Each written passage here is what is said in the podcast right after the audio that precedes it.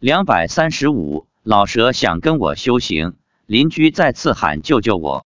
发表日期：二零一一年十一月四日。十月二十七日是农历十月初一，妻子一大早就去寺院烧香，走到楼下时，又看到那个国庆节去世的邻居在自家门口。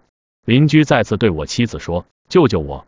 妻子对他说：“没办法，我救不了你。”我对妻子说：“你叫他念南无阿弥陀佛。”对他说：“只有阿弥陀佛才能救你。”妻子说：“忘记了。”我在想，妻子没想起来要对他说求阿弥陀佛救你，这大概也是这位邻居缘分不够吧。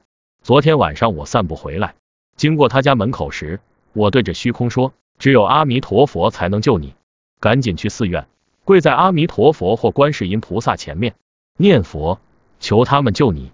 但愿他能听到，能听进去。”到今天为止。这位邻居去世已经三十天了，目前为止还没有转生。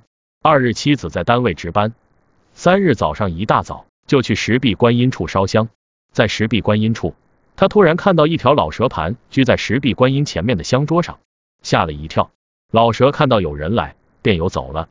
三日晚上吃饭时，妻子跟我提起此事，结果吃完饭后，这条老蛇的灵性跑来我家。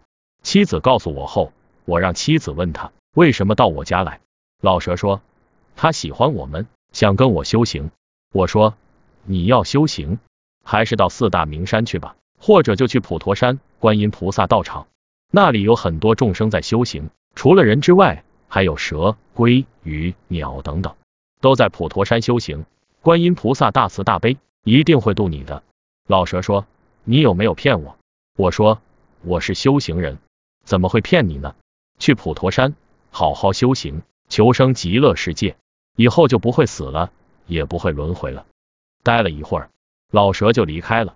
我问妻子走了，妻子说你不要他跟着你，他生气了。但是过了半个多小时，老蛇又来了，我也没有理他。我欢迎他周末来山上听闻佛法。